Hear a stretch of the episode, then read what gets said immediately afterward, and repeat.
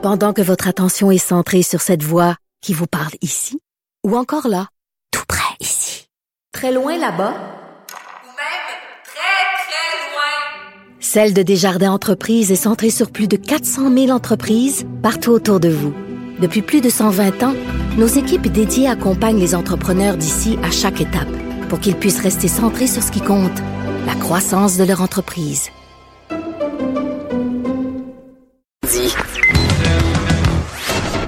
Connaît tous les dessous de la politique. L'économie, la santé, le transport.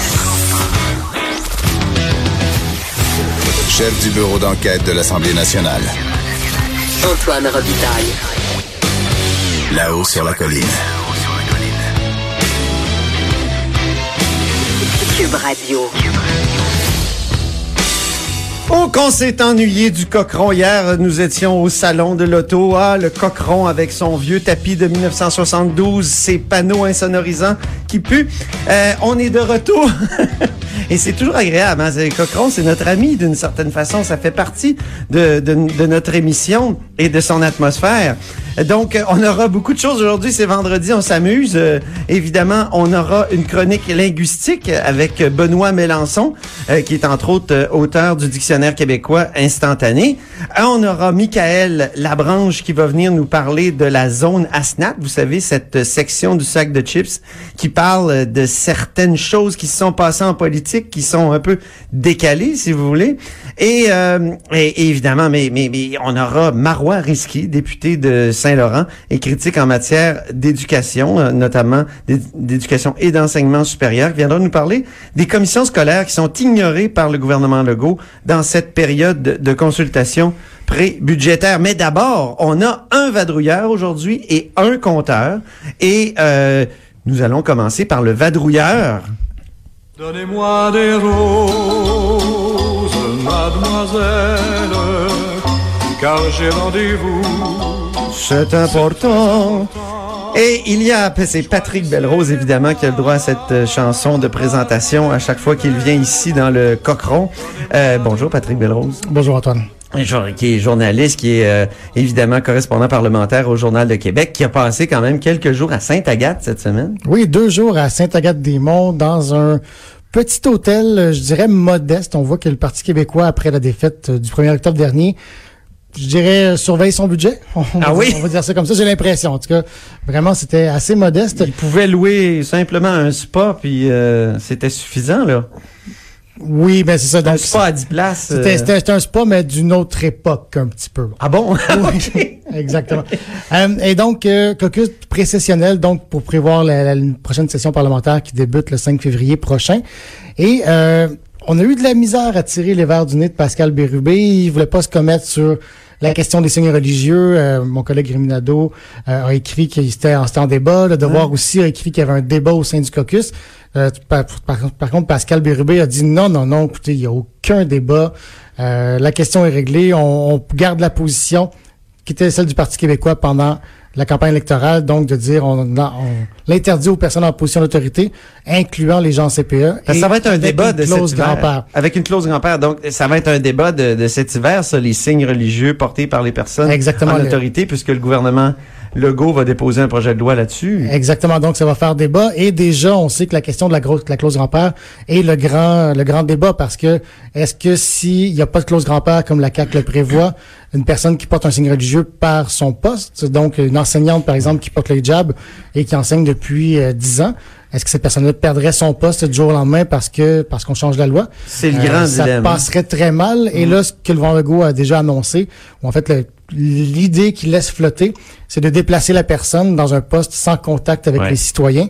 Euh, ben, par contre, Pascal Bérubé a souligné que si on fait ça, ben écoutez, ça veut pas dire que la personne garde le même emploi. Si la personne a été formée pour devenir enseignante Ben oui. et qu'on l'envoie faire des tâches administratives, ben, est-ce qu'on peut dire que la personne a vraiment gardé son emploi? On l'a gardé dans l'école, mais c'est pas la profession pour laquelle elle a étudié et c'est pas la vocation qu'elle avait nécessairement euh, quand elle est venue. Mais pour parler plus précisément du Parti québécois, on, on sent qu'ils sont déprimés un peu, là, que- qu'ils sont encore sonnés de la défaite. Il y a eu cette sortie de Lorraine Richard. Moi, j'étais pas là. C'est toujours des sorties enflammées, les sorties Exactement, de Lorraine Richard. Richard quand la députée de, émotive. de la Côte-Nord. Mais oui, le, le, le, le ton général semblait assez dépité.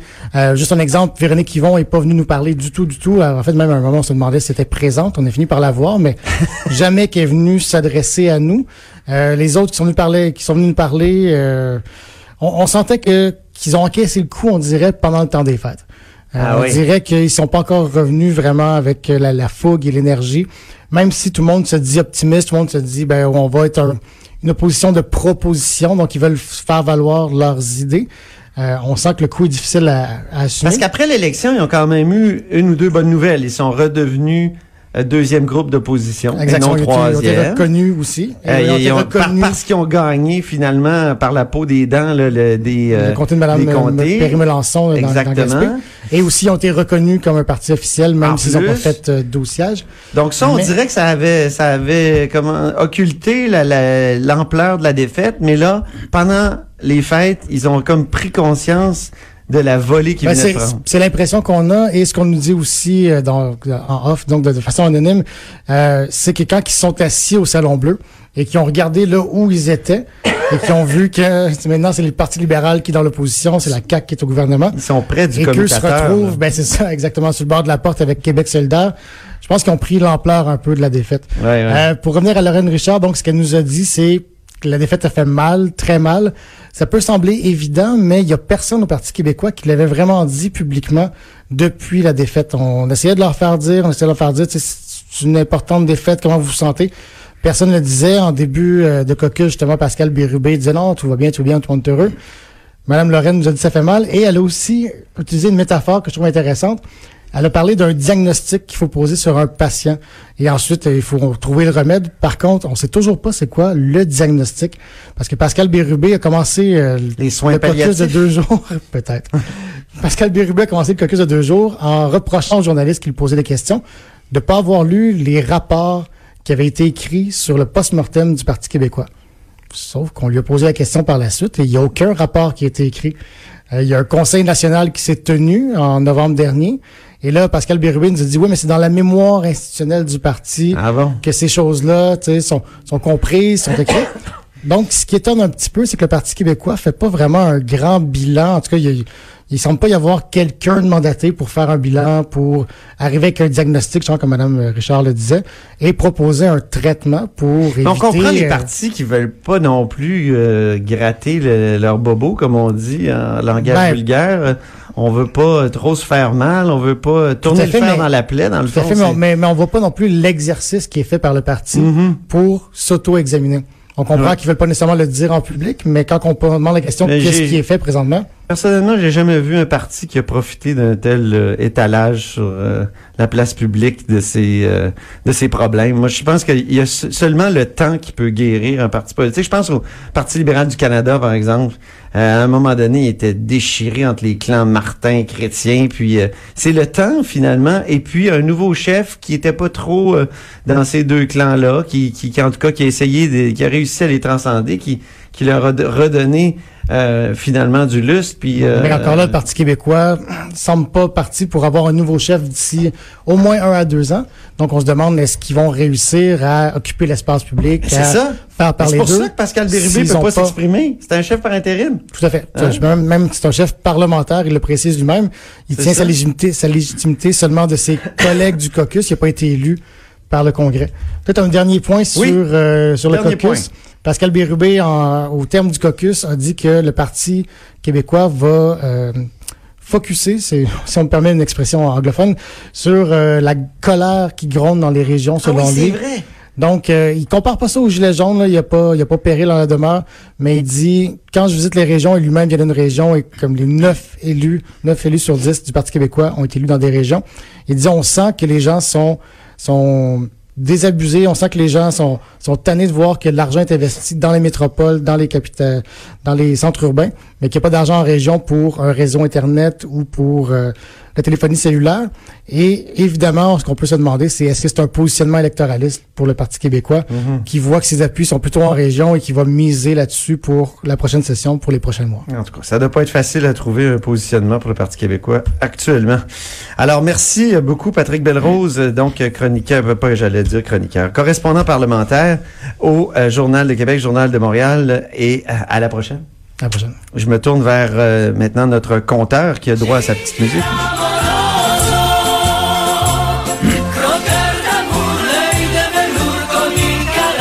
Croqueur de chiffres, mais aujourd'hui Oui. qui va devoir marcher sur la peinture. comme on Marcher dit. sur la peinture, Oui, oui, oui, oui. Parce qu'hier, il a donné des informations erronées à propos de Marie Oh, Montpetit. oh, un instant, je, Ah oui? je dirais incomplète. je m'explique. Donc, euh, euh, Antoine, pour ceux qui nous, ne nous écoutaient pas, Oui, euh, hier, euh, nous avons euh, nous avons offert le prix... nous euh, avons parlé char. Le prix Bobine euh, Ah et oui. Bottine, Le remis prix. au porte-parole politique qui met en pratique ce qu'il dit. Donc, Oui. nous sommes allés voir ce que les porte-paroles en matière d'environnement conduisent dans leur vie personnelle. Et euh, ce qui est arrivé, c'est qu'il y a le ministre Benoît Charette et euh, la porte-parole libérale Marie Montpetit qui avaient été exclus du podium pour avoir conduit des euh, véhicules utilitaires sport. Et là, euh, la porte-parole libérale a euh, déposé un protest et alléguant que elle conduit bel et bien un véhicule Outlander Mitsubishi qui est un VUS, mais, Alors, elle a écrit mais sur aurait- Twitter, contrairement à ce qui a été dit lors de l'émission d'Antoine Robitaille, donc c'est retombé sur moi, ça ça, c'est toi ça. oui. sur les ondes de Cube Radio. J'ai le plaisir de conduire un véhicule hybride rechargeable. Voilà, donc euh, euh, c'est effectivement le cas, c'est-à-dire que c'est bel et bien un VUS de marque Outlander de Mitsubishi, mais il est branchable. Et Ah. euh, le comité de révision, donc, euh, euh, a examiné la plainte de Madame Es-tu Montpetit. en train de lui, lui donner une médaille? On va lui donner la troisième marche du podium et voici comment les juges Ah bon? euh, euh, ont étayé leur, euh, leur verdict final. Euh, ce qui arrive, c'est que le, le camion de Madame Montpetit est branchable. Le problème, c'est qu'il a une autonomie de 35 km quand il fait beau et que le vent souffle dans la bonne direction. Et après ça, ça devient un véhicule à essence qui est même qui a même une consommation d'essence plus élevée que plusieurs autres VUS simplement à essence et qui ne sont pas du tout hybrides. Et à ce sujet, on Notre compteur écouter- est un snoro, là. euh, Ben oui, mais là, il faut avoir un examen des chiffres. Alors, au sujet des chiffres, on peut écouter le- l'expert bien connu Pierre Michaud de l'émission RPM qui Oui. se prononçait précisément sur cette question-là. Alors, on l'écoute. Une fois que la batterie est vide, l'avantage de la consommation devient presque nul par rapport à la compétition. J'ai essayé le véhicule en période hivernale et j'ai fini avec 9,1 litres de moyenne de Sherbrooke à Québec. Ce qui est pas mieux qu'un véhicule utilitaire conventionnel. C'est même en haut de la moyenne du Ouais. segment. Donc, Bon. si vous faites des trajets qui sont courts, restreints, le PHEV peut valoir la peine. Mais si vous allez sur des longs trajets fréquemment, là, l'avantage tombe. Exact. C'est pour ça que, selon toi, Marie Montpetit mérite pas la plus haute marque. Absolument pas, parce que bon, disons que Madame Montpetit part de Montréal, elle vient travailler au Parlement, elle fait quoi, bon, disons 260 kilomètres. Bon, si elle fait 30 kilomètres sur l'électrique, il va lui en rester 230 à faire, soit sur l'essence ou en arrêtant à chaque borne aux 30 kilomètres. Et là, il faudrait qu'elle arrête huit fois. si on prend, bon, qu'elle recharge là 80% de la batterie, ça prend une petite demi-heure, ça lui prendrait à peu près 7 heures s'en venir à, à- à Québec. J'ai un petit doute. J'ai un petit doute. Alors, euh, je reviens donc avec euh, euh, Madame Gazal qui Donc, avait sa... oui, on, oui, on a fait une... Ah oui, Madame Gazal. Madame elle? Gazal qui avait sa Corolla qui Ouais. a une consommation d'environ 7 litres au 100 km et Monsieur Gaudreau qui a une vraie voiture électrique qui peut euh, parcourir dans le fond euh, des centaines de kilomètres sur une seule euh, recharge. Et à ce moment-là, ça la place quand même. Elle était exclue du podium. Le comité de révision lui donne la troisième place pour l'effort d'avoir pris un véhicule branchable tout de même parce que bon, je pense qu'il faut être de bon compte. Je suis convaincu que Madame Montpetit, lorsqu'elle fait l'achat de son véhicule, elle se dit il est il est branchable. Mais on n'aurait pas effort. dû dire qu'elle n'avait Le- pas de, de véhicule total vert. Voilà, ouais, Il est pas exactement. totalement vert, mais on n'aurait pas dû dire. OK. Donc, troisième place pour Madame Montpetit. La, bon. la demande de révision est acceptée. Est-ce qu'on a le temps de parler des euh, de l'alerte au gilet jaune de, de- du FMI ou on reporte ça à lundi? Oh, bon, on peut. Rapidement, peut-être, euh, Joanie, est-ce qu'il nous reste un- assez de temps? OK. OK. Oh, on, on a déjà dépassé Ah. deux minutes. Donc, euh, je pense qu'on va en reparler lundi. Ça fait deux fois qu'on le On repas. pourra en parler. Écoute, Hein? on maintient le suspense. Oui. Exactement. De, de ces chiffres érotisants. Oui, voilà. Merci beaucoup, Jean-François Gibault. Merci encore une fois, Patrick Belrose. Euh, bonne fin de semaine à tous. Restez des nôtres. Après la pause, la députée libérale Marois Risky est avec nous.